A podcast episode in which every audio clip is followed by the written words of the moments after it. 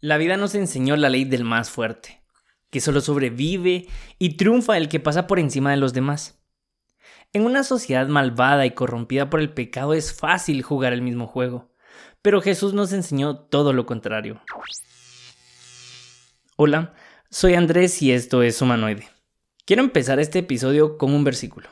Mateo 19:14.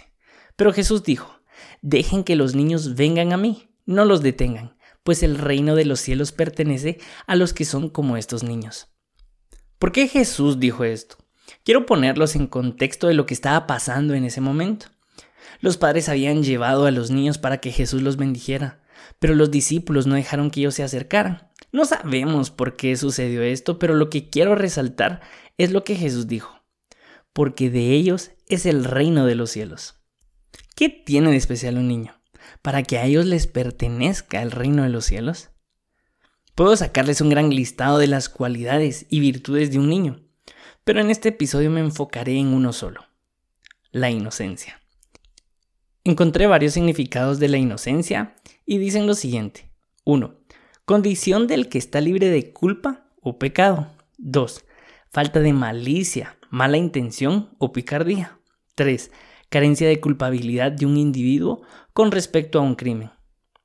Entonces podemos decir que un niño es inocente cuando no tiene el corazón corrompido, tiene un corazón sano y libre de malicia. Y es a estos niños a quienes les pertenece el reino de los cielos. Jesús dijo esto de los niños pues conocía cómo estaba el estado de su corazón. Pero muchas veces no puede decir eso de nosotros, pues nuestro corazón ha dejado de ser inocente hemos perdido la inocencia. Y la inocencia la perdemos cuando permitimos que nuestro corazón se contamine y corrompa. Esto sucede cuando pecamos.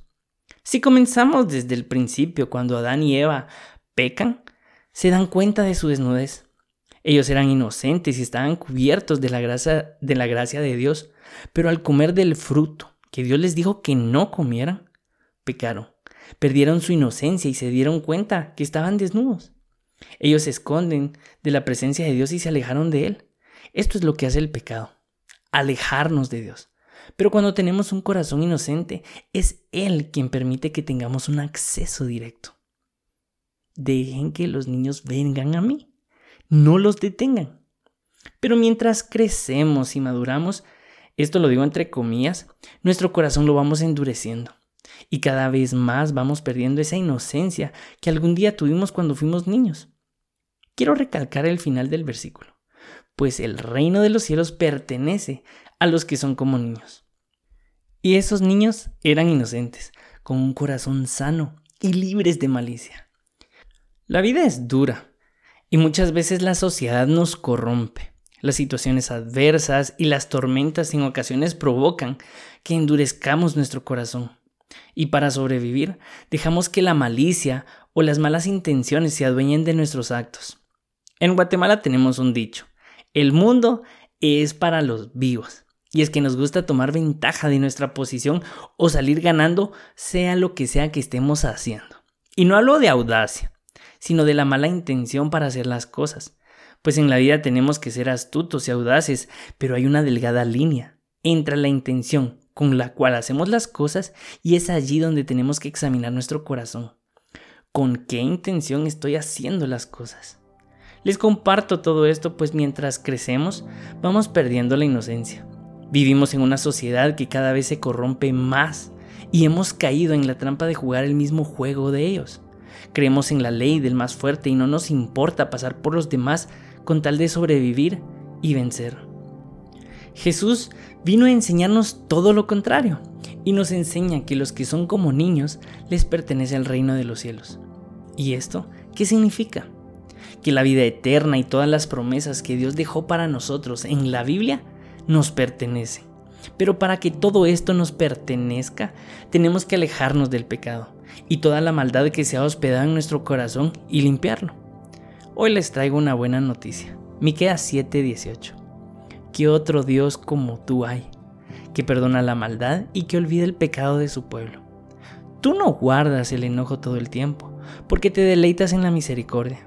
Tú volverás a tener misericordia de nosotros, sepultarás nuestras iniquidades y arrojarás al mar profundo todos nuestros pecados.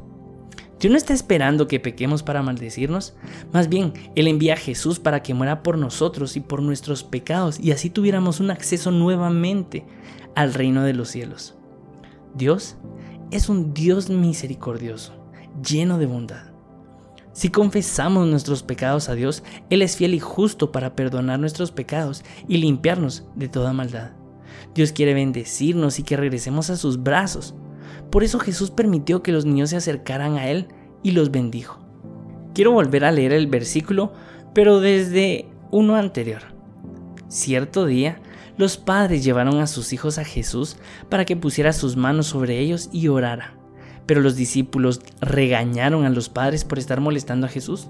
Y Jesús les dijo, dejen que los niños vengan a mí, no los detengan, pues el reino de los cielos pertenece a los que son como estos niños. Y les puso las manos sobre la cabeza y los bendijo. ¿Qué pasaría si les digo que Dios quiere bendecirnos hoy? ¿Cómo encontraría nuestro corazón? ¿Inocente como el de un niño o corrompido y lleno de malicia? Eso no lo sé yo.